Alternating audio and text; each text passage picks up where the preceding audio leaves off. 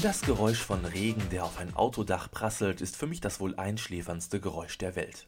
Eigentlich sollte ich dieses Geräusch mit einem Mikrofon aufnehmen, nur so als rettende Allzweckwaffe für eine Nacht mit Einschlafproblemen. Nicht, dass ich öfter unter Einschlafproblemen leiden würde, aber manchmal gab es halt doch so Situationen, wo man einfach kein Auge zubekam. Beispielsweise am Ende des Jahresurlaubs, wo man nach drei durchzechten Wochen plötzlich wieder um 22 Uhr im Bett liegen soll, um am nächsten Morgen fit um sieben im Büro zu sitzen. Einschlafen unmöglich, aber mit so einer Aufnahme vom prasselnden Regen auf einem Autodach kein Problem. Blöderweise lag ich aber gerade nicht mit Schlafproblemen im Bett, sondern saß im Auto und befand mich auf dem Weg zur Arbeit. 6.30 Uhr zeigte die Uhr im Display. Die denkbar ungeeignetste Zeit, und natürlich auch der denkbar ungeeignetste Ort für ein Schläfchen. Ich schaltete das Radio ein, um damit den Regen zu übertönen. And when the rain begins to fall, dröhnte es viel zu laut aus dem völlig überforderten Standardboxen meines Autoradios, und ich drehte hastig die Lautstärke runter. You are my rainbow in the sky. Vom Regen in äh, den Regen, dachte ich mir, und schaute nochmal in das Display, welches nach dem Einschalten des Radios nun nicht mehr nur die Uhrzeit, sondern auch den Sender anzeigte. 105 stand da. Na toll. Ich hatte den hiesigen Lokalsender erwischt, auf dem gerade Jermaine Jackson und Pia Zadora als Repräsentanten für die beste Musik aus den 80ern, den 90ern und von heute ihr Regenlied trällerten. Dann aber wurde die Musik leiser und blendete zu einer dramatischen Fanfare über. Das geheimnisvolle Geräusch verkündete eine echoüberladene Männerstimme. Als sich die Musik in eine düdelnde Hintergrundschleife verwandelte, ergriff die bestgelaunteste Moderatorin der Welt das Wort und äh, erklärte das Spiel. Wir spielen Ihnen gleich ein Geräusch vor und Sie müssen raten, was es ist. Rufen Sie uns an. Der Anruf kostet nur 50 Cent. Jeder zehnte Anrufer wird durchgestellt und darf seinen Tipp abgeben. So, die Leitungen werden jetzt freigeschaltet und hier kommt das Geräusch. Es folgte eine dramatische Pause. Äh, abgesehen vom Regenprasseln völlige Stille, dann kam das Geräusch. Na, haben Sie es erraten? Dann rufen Sie uns an. Für nur 50 Cent. Im Jackpot befinden sich 10.000 Euro. Unsere Rufnummer lautet. Ich schaltete aus. Lieber riskierte ich es, dass dieses monotone Plätschern über meinem Kopf mich während der Fahrt zum Einschlafen verlockte, als dass ich mir hier anhörte, wie eine für ihren Sohn Schnittchen schmierende Hausfrau im Studio anrief und verkündete, dass sich das soeben gespielte Krick wie ihr verrostetes Gartentor anhörte. Ganz davon abgesehen war ich auch schon fast auf der Arbeit.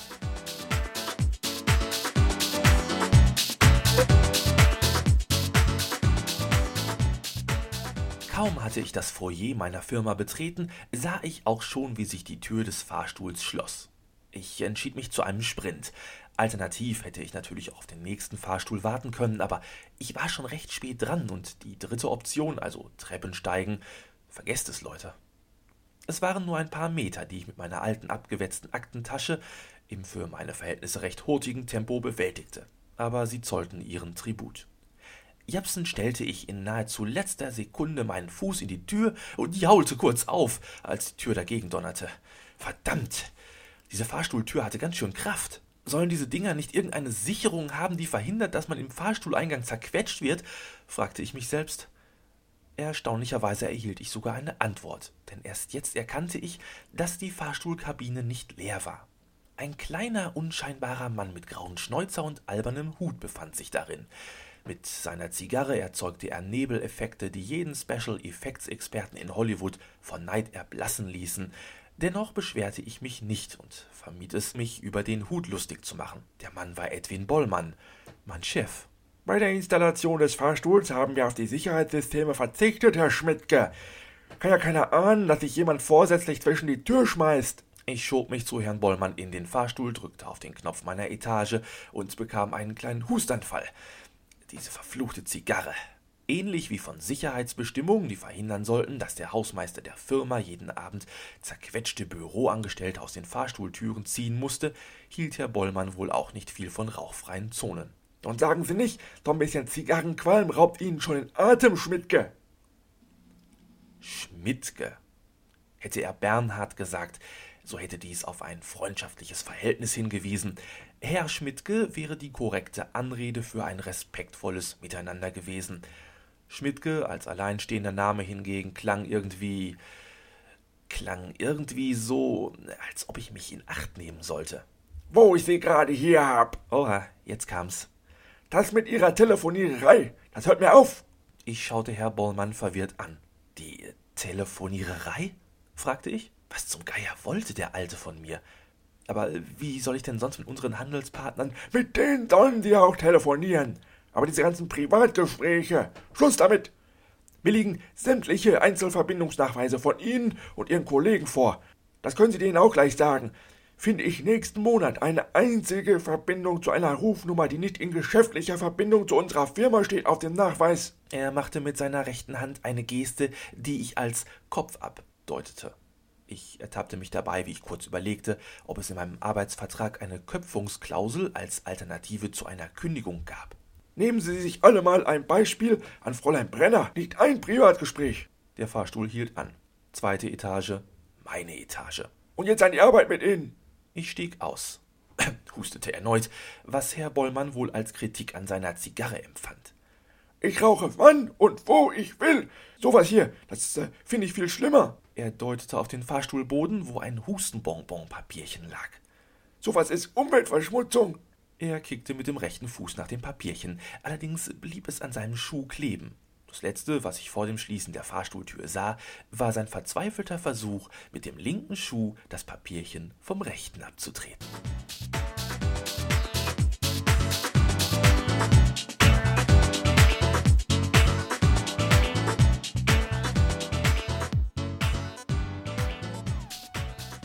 Psst, jetzt seid doch mal ruhig. Gleich spielen Sie's wieder.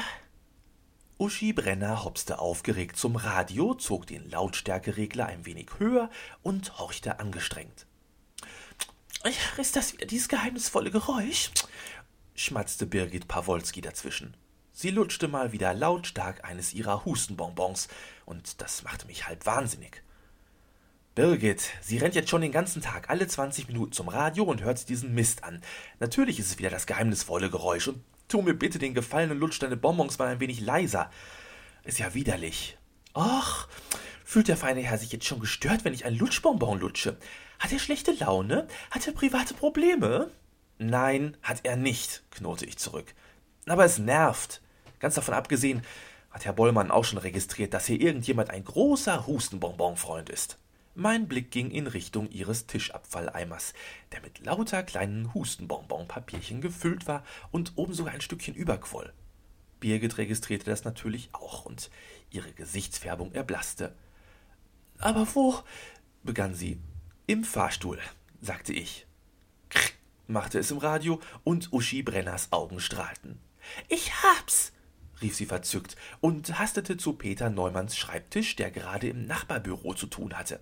Sie griff nach seinem Telefonhörer und wählte eine Rufnummer, die sie wohl der Geschwindigkeit, mit der sie die Tasten bediente, nachzuurteilen inzwischen sehr gut auswendig kannte. Das Gespräch dauerte aber nicht allzu lange, beziehungsweise es fand erst gar nicht statt, denn Uschi legte sofort wieder auf. Es kommt immer nur jeder Zehnte durch und darf einen Lösungstipp abgeben, beantwortete sie unsere durch stumme Blicke ausgesprochene Frage und griff erneut nach dem Hörer. Äh, Einspruch, Euer Ehren, rief ich, und Uschi hielt inne. Wieso benutzt du nicht dein eigenes Telefon? Ist doch egal. Kostet doch nichts. Außerdem stehe ich jetzt gerade hier und Peter ist ja auch gerade nicht da. Mir schwante da etwas, als mir Bruchteile meines morgendlichen Chefgesprächs wieder in den Kopf kamen. Hast du auch schon mal meinen Apparat für solche Telefonate benutzt? wollte ich daher wissen. Ich ahnte, was jetzt kommen würde, und jawohl, da war es. Das mit der Hand in der Keksdose erwischt, obwohl Mutti gesagt hat, dass es vor dem Mittagessen nichts Süßes mehr gibt, Gesicht. So bleich wie Birgit noch eben geworden war, so rot wurde Uschi jetzt. Ein oder zweimal, hauchte sie verlegen. Vielleicht auch öfter. Für nur 50 Cent pro Anruf haben Sie die Chance auf unseren Jackpot, der mittlerweile stolze 35.000 Euro schwer ist, verkündete der Moderator im Radio. Und wenn ich mich nicht täusche, hast du wahrscheinlich all unsere Telefone benutzt, außer dein eigenes, oder? tippte ich. Als Uschi nickte, ließ ich meinen Kopf auf die Tastatur vor mir knallen. Uschi, seufzte ich laut auf. Gleichzeitig öffnete sich die Bürotür und Peter Neumann betrat das Büro. Kollege Schmidtke, du solltest damit aufhören, die Namen deiner Kollegin laut zu stöhnen. Man hört's bis draußen im Flur und ich sag dir, ich habe da einige sehr irritierte Gesichter gesehen. Wenn du wüsstest, was ich wüsste, begann ich und hob meinen tonnenschweren Kopf von der Tastatur. Du hast da ein Z auf deiner Stirn kleben. Verdammt, es wurde langsam wirklich mal Zeit, dass die EDV-Abteilung sich um neue Tastaturen kümmerte. Hier war mittlerweile alles Schrott. Drüben im Einkauf hören sie übrigens auch gerade das geheimnisvolle Geräusch. Und alle raten wie die Irren, was dieses Krrk sein könnte. Bei der Erwähnung der Sendung, die 90% ihres Lebensinhalts ausmachte, taute Uschi wieder aus ihrer verschämten Starre auf. Ich glaube, es ist ein Bleistift, der in der Mitte zerbrochen wird, tippte sie. Klingt wie eine Tüte Hustenbonbons, die geöffnet wird, sagte Birgit, die sich mittlerweile ebenso von ihrem Schock erholt hatte und sich ein neues Bonbon in den Mund stopfte. Meine Frau im Auto auf der Suche nach dem richtigen Gang, lachte Peter hingegen und ließ sich in seinen Schreibtischstuhl fallen. Alle schauten mich erwartungsvoll an. Ich hingegen fand dieses geheimnisvolle Geräuschspiel einfach nur blöde und hatte nicht die geringste Lust, an diesem Mist teilzunehmen. Ich glaube, es ist das Geräusch, äh, wenn einer von euch den Mund aufmacht und Luft in das Vakuum zwischen eure Ohren strömt. Ach nee, das macht ja und nicht krrk. Peter stand auf, kam zu mir rüber und sagte, Ach komm schon, das ist doch nur ein Spiel. Ich kann es einfach nicht fassen, dass alle Welt diesen Blödsinn mitmacht und den Sender mit 50 Cent pro Anruf das Geld so in den Rachen schmeißt. Moment, meldete sich nun Uschi zu Wort. Du vergisst jetzt aber dieses Spiel vor ein paar Wochen, wo die vom Radio ihre Hörer angerufen haben. Da musste man nichts bezahlen. Natürlich. Wie konnte ich dieses tolle Spiel nur vergessen? Ganze zwei Monate lief diese Aktion und machte es unmöglich, irgendjemanden anzurufen, ohne gleich die Gewinnlosung des Senders um die Ohren geschallt zu bekommen. Die Lokalradiomoderatoren riefen nämlich wahllos irgendwelche Rufnummern an, und wer sich mit der besagten Losung meldete, konnte eine Reise in die Karibik gewinnen. Ich warf Uschi einen entnervten Blick zu, raffte mich dann aber wieder auf. Uschi, dieses Spiel ist der Grund für meine grauen Haare. Wieso das denn? Hm, kommt dir das hier irgendwie bekannt vor? Ich imitierte das Klingeln eines Telefons, griff nach dem Hörer und säuselte den Satz, den Uschi damals bei jedem hereinkommenden Anruf losgelassen hatte. Hallo Lokalradio, hundertprozentig mein Ding. Das ist ja schön zu hören, klang es plötzlich aus dem Hörer. Witzigerweise klang die Stimme aber nach meinem Chef, Herrn Bollmann. In dem Augenblick, wo ich das Telefonklingeln nachgemacht hatte, musste das Telefon tatsächlich geklingelt haben. Ähm, äh, Herr Bollmann, ich kann Ihnen das erklären. Ja, da bin ich gespannt. In 30 Minuten in meinem Büro. Ich legte auf und ich hasste Uschi Brenner mit ihrem Gewinnspieltick. Ich hasste Peter Neumann mit seiner verfluchten guten Laune. Ich hasste Birgit Pawolski mit ihren Hustenbonbons. Ich hasste meinen Chef Herrn Bollmann, weil weil er eben mein Chef war. Ich hasste mich selbst für meine Blödheit und ich hasste das geheimnisvolle Geräusch.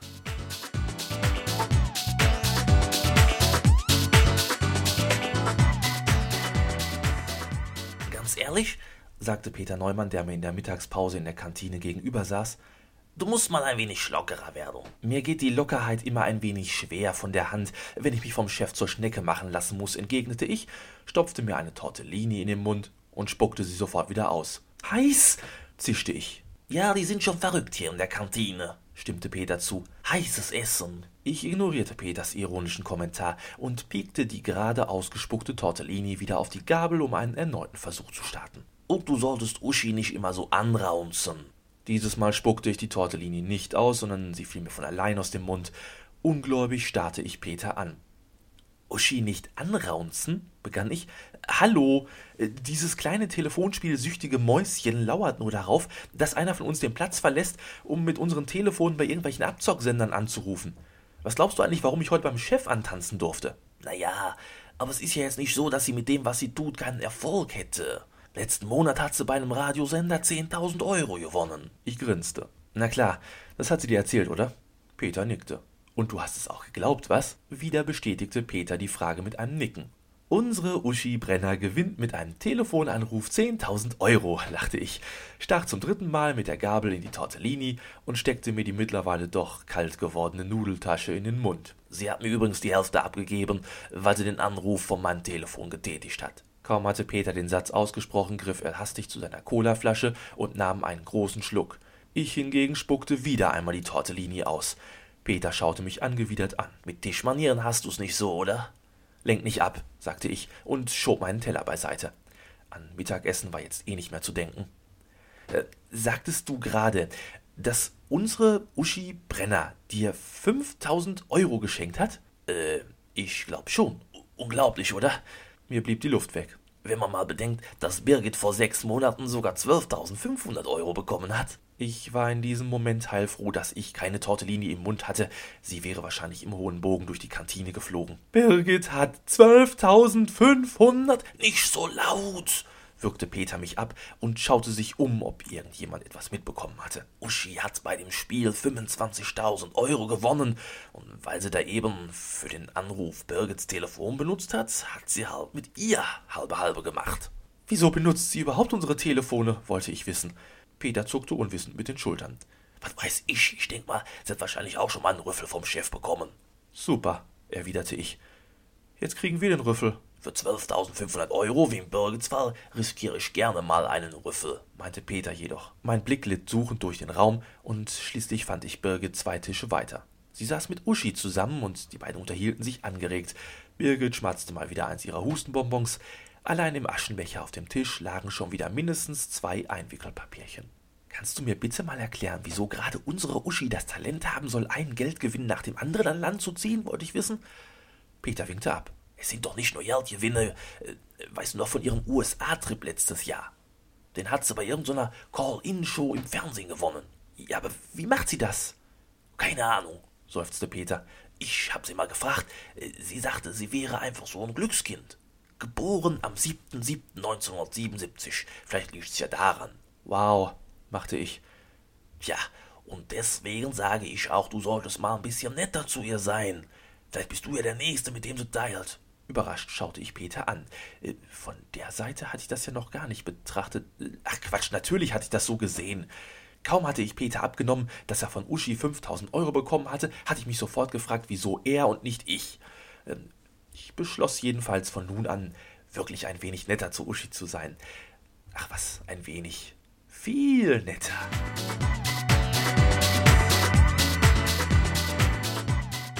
Eines der vielleicht wichtigsten Dinge im Leben ist der richtige Zeitpunkt. Samstagabend, fünf Minuten vor Ladenschluss, noch schnell in den Supermarkt zu springen, um den kompletten Wocheneinkauf zu erledigen, falscher Zeitpunkt. Am Rosenmontag mit einer Selbsthilfegruppe anonymer Alkoholiker einen entspannten Spaziergang durch die Kölner Innenstadt zu tätigen, falscher Zeitpunkt. Die Partnerin beim zärtlichen Liebesspiel im Bett darauf hinweisen, dass die leckere Leberwurst, die sie so gerne mag, derzeit im Supermarkt um die Ecke im Angebot ist, Ganz falscher Zeitpunkt. Und so war es auch hier. Ich saß mittlerweile wieder im Büro und wartete. Klar, ich hatte mir vorgenommen, von nun an viel netter zu Uschi zu sein, äh, in der Hoffnung auf einen kleinen Geldsegen, aber das musste ja nicht unbedingt unter den Augen aller anderen Arbeitskollegen geschehen. Früher oder später würde Birgit bestimmt aufs Klo müssen, und für Peter würde mir bestimmt auch noch etwas einfallen. Im Radio lief wieder einmal das geheimnisvolle Geräusch. 55.000 Euro befinden sich im Jackpot und noch niemand hat das Geräusch erraten, jammerte der Moderator übertrieben und spielte gleich darauf das gesuchte Geräusch noch einmal.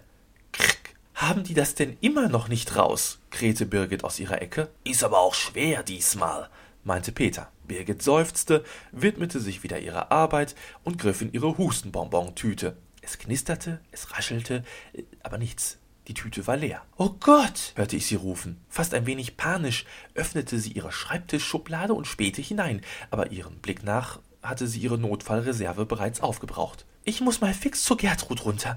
Die hat, glaube ich, noch Hustenbonbons, sprach's und verschwand aus dem Büro. Das kommt davon, wenn man süchtig nach Hustenbonbons ist, witzelte Peter. Als die damals von Sahnebonbons auf Fruchtbonbons umgestiegen ist, da war das für die ein One-Way-Ticket. Von diesen Hustenbonbons kommt die nicht mehr los. Du kannst dir ja für ein Eisbonbon-Ersatzprogramm anmelden, schlug ich vor. Ich fand den Spruch selbst eigentlich gar nicht mal so witzig, aber Peter schien er wohl zu gefallen. Er lachte sich halb schief. Also ehrlich, Eisbonbon-Ersatzprogramm, der ist gut, muss ich mir merken. Hm, Birgit war ich nun also los. Jetzt musste ich nur noch Peter irgendwie von der Bühne bekommen. Ich hatte eine Idee. Ich bin ja mal gespannt, wann unsere Auszubildende ihren ersten Anschiss vom Chef bekommt. Peter schaute mich verwundert an. Die Biggie? Wieso? naja, ob bauchfrei so das Richtige für die Abteilung ist, in der sie jetzt gerade arbeitet. Ich meine, da kommen ja auch mal wichtige Geschäftskunden vorbei. Bauchfrei? fragte Peter mit laienhaft gespieltem Desinteresse und äh, erhob sich von seinem Drehstuhl. Ich, äh, ich, ich geh mal grad Zigaretten holen. Bis gleich. Bingo. Peters Hormone und sein jedes Jahr wieder neu gestecktes Ziel, einen Abend mit der aktuellen Auszubildenden im ersten Lehrjahr zu verbringen, hatten dazu geführt, dass ich nun endlich mit Uschi alleine war. Uschi, die kleine graue Büromaus, die mich gerade ein klein wenig verängstigt ansah. Mir war natürlich klar, äh, dass wenn ich jetzt nicht im Büro gewesen wäre, sie wahrscheinlich längst eines unserer Telefone in Beschlag genommen hätte, um einen erneuten Rateversuch bei Das geheimnisvolle Geräusch zu starten. Das war also nun meine Chance, mich bei Uschi Brenner zu rehabilitieren und meine Chance auf eine Gewinnbeteiligung zu erhöhen. Meine Eintrittskarte in Uschis Herz war ein Lottoschein, der sich als Werbebeilage in der aktuellen Tageszeitung befand. Ich zog ihn aus meiner Arbeitstasche und legte ihn mit großen Gesten, schwer darum bemüht, dass Uschi es auch mitbekam, auf den Tisch. Normalerweise wäre ich natürlich niemals auf die Idee gekommen, einen solchen Schein auszufüllen. Die Wahrscheinlichkeit, einen Sechser im Lotto zu erzielen, tendiert aus mathematischer Sicht gegen unmöglich und war somit unter vermögensbildenden Aspekten zur Aufstockung des eigenen Bankkontos nicht geeignet. Hier und heute aber sollte der Zweck die Mittel heiligen. Ich klickte mit meinem Kugelschreiber und tat so, als ob ich das erste Kreuz setzen wollte. Dann aber verharrte ich und murmelte: Wann hast du denn noch mal Geburtstag? Wer ich? fragte Uschi. Wer denn sonst? hätte ich beinahe losgebölkt. Äh, aber dann fiel mir ein, dass ich ja mit Uschi die Friedenspfeife rauchen wollte und änderte meine Wortwahl sowie den Tonfall nochmals ab. Äh, hast du nicht irgendwie sogar so ein außergewöhnliches Geburtsdatum? Ja, 7.7.77. Ich grinste. Ja, dann mach ich doch mal ein Kreuzchen bei der sieben, sagte ich und kritzelte auf den Schein. Uschi rollte mit ihrem Drehstuhl ein Stück zu mir rüber. Und mein Grinsen wurde breiter. Uschi schien schwer beeindruckt, dass jemand wie ich einen Lottoschein ausfüllte und äh, noch dazu ihr Geburtsdatum als Basis für einen potenziellen Lottogewinn benutzte. Sie schaute zu, wie ich mein Geburtsdatum ebenfalls zu den Lottozahlen verwurstete. Es war eigentlich ganz so, wie ich es erwartet hatte. Uschi gehörte zur Gattung der Sofortzocker, Telefonspiele bevorzugte, also nichts Kompliziertes, wo noch irgendwas ausgefüllt oder abgeschickt werden musste. Hm, machte ich, mir fehlen noch ein paar Zahlen. Wann wurdest du denn geboren? Mein Geburtsdatum habe ich da doch schon stehen, versuchte ich möglichst ungenervt zu sagen. Nein, ich meine doch um wie viel Uhr? Um wie viel Uhr? Meine Güte, wer weiß denn, um wie viel Uhr er zur Welt gekommen ist? Und offen gesagt bin ich auch froh darüber, dass außer ein paar weltfremden, astrologisch interessierten Wassermann-Geborene mit Aszendent Gartenschlauch im dritten Haus des Nikolaus niemand Wert darauf legt, zu wissen, zu welcher Uhrzeit er geboren wurde. Ich konnte es mir schon wieder bildlich vorstellen, wie meine Frau mich morgens um halb drei an ihrem Geburtstag aufweckte und mir tadelnd vorhielte, dass ich ihren Geburtstag vergessen hätte. Meine Einwände, dass ich geplant hätte, ihr sechs Stunden später Frühstück ans Bett zu bringen, um sie dann zu einem Einkaufsbummel in den größten und teuersten Schuhladen der Stadt einzuladen, würden nur als billige Ausflüchte gelten, denn schließlich habe ihre Mutter sie eben unter Schmerzen morgens um halb drei in diese Welt gepresst. Weißt du die Uhrzeit nicht? holte mich Uschi aus meinen Gedanken zurück. Nee, 7.77 Uhr vielleicht, versuchte ich witzig zu sein, hätte es aber lieber gelassen, weil Uschi plötzlich grübelnd ihre Stirn in Furchen legte und zu rechnen begann. Ähm, Uschi? Irgendwas gegen Viertel nach acht, oder? War nur ein Scherz. Oh, machte Uschi. Lustig. Um es kurz zu machen, fügte ich einfach noch meine Hausnummer dazu und quetschte schließlich noch die Quersumme meiner Postleitzahl dazwischen. Fertig. Danke für deine Hilfe, sagte ich, und Uschi freute sich. Offenbar war sie wirklich der Meinung, dass sie mir maßgeblich beim Ausfüllen des Lottoscheins geholfen hatte. Aber viel wichtiger war ja, dass ich bei Uschi den Anschein erweckt hatte, dass in mir eben doch ein kleiner Zocker steckte. Ganz davon abgesehen war dieses gemeinsame Ausfüllen des Lottoscheins so etwas wie der Beginn einer wunderbaren Freundschaft. Ähm, wegen der Geschichte heute Vormittag begann ich, aber Uschi unterbrach mich sofort. Das ist schon okay. Hätte ich mir ja denken können, dass der Chef irgendwann Wind davon kriegt, dass wir, also ich meine, dass ich zu viele Privatgespräche auf den Diensttelefonen führe. Wie niedlich. Ich wollte mich entschuldigen, und nun entschuldigte sie sich bei mir. Was hältst du eigentlich davon, sagte ich und zog mein Handy hervor, wenn wir mal zusammen einen Anruf bei diesem das geheimnisvolle Geräusch wagen? Uschi strahlte mich an und schneller als man Krick sagen konnte, hatte sie auch schon die Nummer gewählt.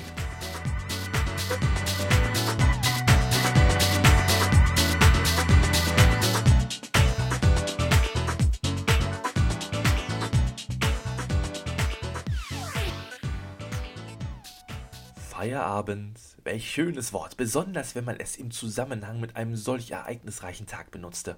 Anschiss vom Chef, Streit mit den Kollegen, ein verhunztes Kantinenessen, aber auch die Begrabung des Kriegsballs mit Uschi, verbunden mit der Hoffnung auf einen nicht unerheblichen Geldsegen. Der Gerechtigkeit wegen müsste Fortuna ja eigentlich bei mir als nächstes anklopfen. Birgit und Peter hatten ja schon einen Glückstreffer mit Uschi gehabt. Während ich noch meine Tasche packte, lief im Radio wieder oder immer noch das geheimnisvolle Geräusch. Und ich fand es immer noch nervend. 75.000 Euro, schrie der Moderator hysterisch. 75.000 Euro, rufen Sie an, rufen Sie an, so schwer kann es doch nicht sein, ich werde gleich wahnsinnig. Zu spät, dachte ich, du bist es bereits. Und dann wurde das Geräusch wieder gespielt. Krick. Birgit und Peter hatten bereits Feierabend gemacht und Uschi spitzte sofort die Ohren, als das Geräusch wieder im Radio gespielt wurde. Ich zog mein Handy hervor, warf ihr einen aufmunternden Blick zu. Fast so, wie man einen kleinen Hund anschaut, der sich das Bällchen schnappen soll, welches man ihm gerade vor die Pfoten gekullert hat. Uschi griff nach dem Handy und wählte die Nummer. Doch kurz darauf schaute sie mich schon wieder enttäuscht an. Nur jeder Zehnte kommt durch, seufzte sie. Wieder fünfzig Cent zum Teufel. Genug für heute, sagte ich und steckte das Telefon weg. Morgen ist auch noch ein Tag. Bei dieser Geschichte durfte ich eigentlich alles tun, nur um Gottes Willen nicht an meine Handyrechnung denken. Ich hatte noch nie in meinem Leben jemanden so oft die Wahlwiederholungstaste drücken sehen wie Uschi. 50 Anrufe hatte sie mit Sicherheit von meinem Telefon getätigt und nicht einer davon war erfolgreich verlaufen. Offenbar hatten wir jedes Mal ganz knapp diesen zehnten Anrufslot verpasst. Aber wenn wir ihn erstmal hatten, und davon war ich überzeugt, dann war der Sieg unser. Was ist schon eine Handyrechnung im dreistelligen Bereich im Vergleich zu 75.000 Euro? Äh, okay, die Hälfte davon. Ich verabschiedete mich von Uschi und wollte das Büro verlassen, als sie plötzlich auch aufsprang und ihre Jacke anzog. Wir machen gemeinsam Feierabend, strahlte sie mich an. Ich nickte und wir gingen gemeinsam zum Fahrstuhl, beziehungsweise Uschi steuerte darauf zu. Ich hingegen musste an meine morgendliche Fahrstuhlfahrt mit Herrn Bollmann denken. Ähm, lass uns doch zu Fuß gehen, sagte ich. Ist doch auch viel gesünder. Uschi war das recht. Überhaupt hatte ich das Gefühl, dass es vollkommen egal war, was ich sagte. Ich fragte mich, was Uschi wohl davon gehalten hätte, wenn ich stattdessen vorgeschlagen hätte, dass wir das Gebäude durchs Fenster verlassen sollten, um an der Außenfassade herunterzuklettern. Seit sie davon überzeugt war, in mir den Gewinnspiel-Junkie geweckt zu haben, hing sie förmlich an meinen Lippen. Wir gingen ins Treppenhaus, wo ich mir eingestand, dass ich Uschis Auftreten mir gegenüber auch irgendwie ganz schmeichelhaft fand. Gut, Uschi war jetzt nicht die Art von Frau, nach der sich jeder umdrehte, aber welcher Mann hat es nicht gern, wenn er bewundert wird? Andererseits, ich bin ein verheirateter Mann mit festen Prinzipien und beiden Beinen auf der Erde. Dachte ich zumindest, aber dann gab die Erde unter meinen Beinen nach. Ich hörte noch Uschis Vorsicht, und ich spürte noch, wie ihre Hand vergeblich versuchte, meinen Arm zu fassen. Als nächstes versuchte ich selbst irgendwie wieder das Gleichgewicht auf der Treppe wieder zu erlangen, aber äh, es gelang mir nicht. Ich stolperte unbeholfen die Stufen nach vorne und sah den Boden plötzlich mit überhöhter Geschwindigkeit auf mich zukommen. Ich schlug hart auf. Das letzte, was ich sah, war das Hustenbonbon-Papierchen, auf dem ich ausgerutscht war. Das letzte, was ich hörte, war ein lautes Krrk. Und das letzte, was ich dachte, war ein Telefon jetzt nur nicht bewusstlos wäre.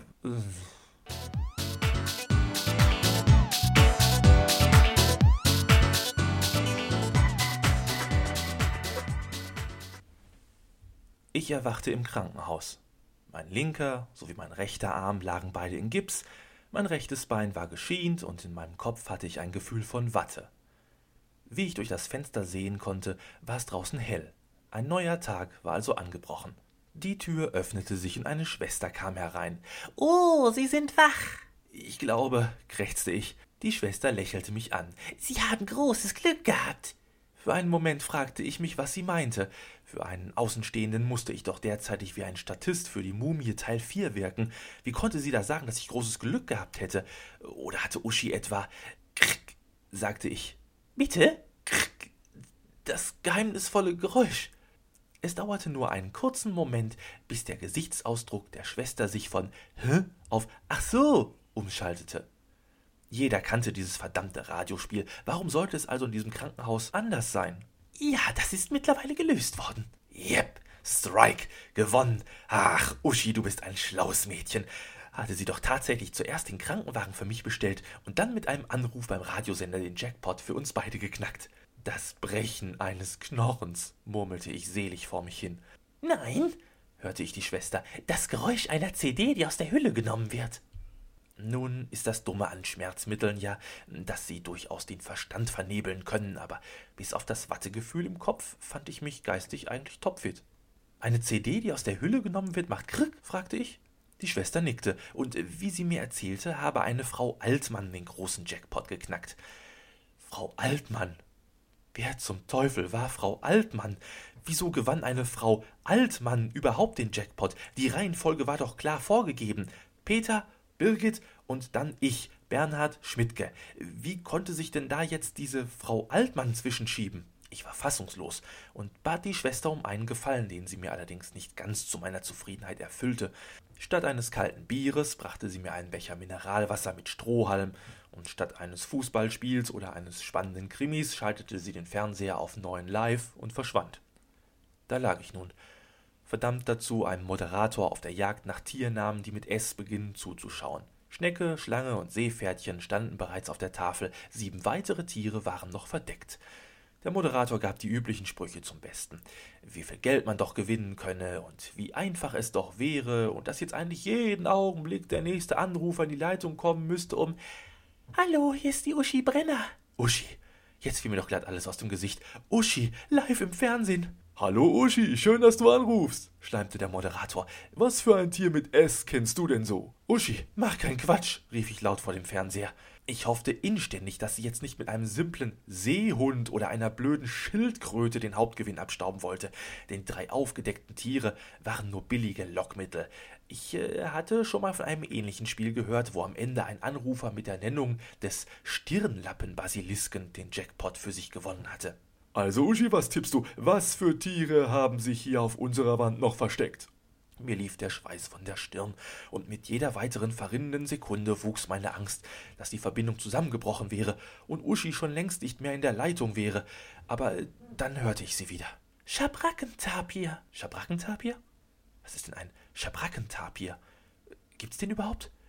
Egal, wichtig war nur, was da jetzt auf dem Fernsehschirm geschah. Und das, was da geschah, war gut, denn der Moderator machte ein nachdenkliches Gesicht und musste plötzlich nochmal ganz dringend mit der Regie reden. Nun deck schon den verdammten Schabrackentapir auf, fluchte ich leise, und dann tat der Moderator es. Er deckte ein Feld auf seiner Wand auf, und dort stand Schabrackentapir. Der Moderator jubelte, recht gespielt, Uschi jubelte ebenso, und ich versuchte auch ein wenig freudig mit dem kleinen Zeh zu wippen, unterließ es dann aber recht schnell, als ich merkte, wie mir der Schmerz die Tränen in die Augen schießen ließ. Uschi, sagte der Moderator, du hast 50.000 Euro gewonnen. Falsch, stellte ich wiederum in meinem kleinen Krankenzimmer richtig. Uschi und ich haben 50.000 Euro gewonnen. Ich freue mich so, hörte ich Uschis Telefonstimme wieder aus dem Fernsehlautsprecher. Und von wo rufen Sie an, Uschi? fragte der Moderator, und ich war mir sicher, dass er einfach nur den Namen einer Stadt hören wollte. Ähm, aber dann sagte Uschi plötzlich etwas, wofür ich wirklich gerne meinen durch Schmerzmittel verwirrten Verstand verantwortlich gemacht hätte. Ich rufe aus dem Büro meines Schiffs an. Ich selbst habe ja gar keinen Fernseher in meinem Büro. Den Rest der Unterhaltung, in welcher die glückliche Gewinnerin erzählte, dass sie den Gewinn mit dem neben ihr stehenden Edwin Bollmann teilen würde, nahm ich kaum noch wahr. Denke, ich werde noch eine ganze Weile hier im Krankenhaus liegen. Wer mag, der kann mich gern besuchen. Für ein wenig Zerstreuung bin ich immer dankbar. Außer im Bett herumliegen kann ich ja nicht viel tun und Radio und Fernsehen kommen für mich nicht in Frage. Äh, ach ja, eine Sache noch falls ihr mir eins dieser typischen Patientengeschenke mitbringen wollt. Also Blumen, Obst, Traubensaft, kein Problem. Aber sollte es einer von euch wagen, hier mit einem Rätselheft in der Tür zu stehen.